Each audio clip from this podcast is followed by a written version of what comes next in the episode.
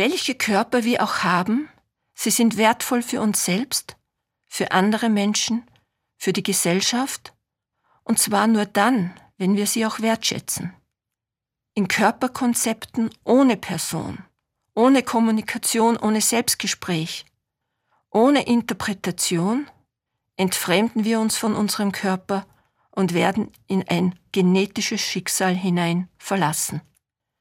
Leibethik bedeutet die Ausschöpfung aller leibhaftigen Möglichkeiten, die ein Mensch hat. Wir leiben und leben in sozialen Beziehungen. Leiben ist Kommunikation und Austausch. Dazu braucht es eine Literacy, eine Bildung des Leibes, ein Wissen über den Körper und seine Funktionen, sexuelle Bildung inklusive. Mit einer solchen Leibkonzeption wäre auch Krieg unmöglich. Kritisches Denken, wie auch die Entwicklung der Persönlichkeit, geben Körpern die beste Chance, sich in ihrer vollen Kapazität zu entfalten.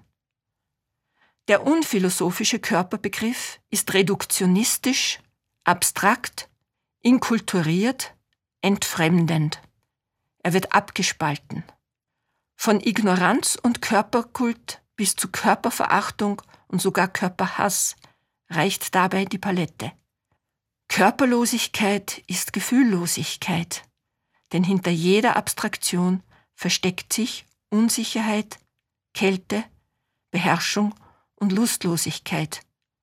So die Theologin und Feministin Elisabeth Moltmann-Wendel.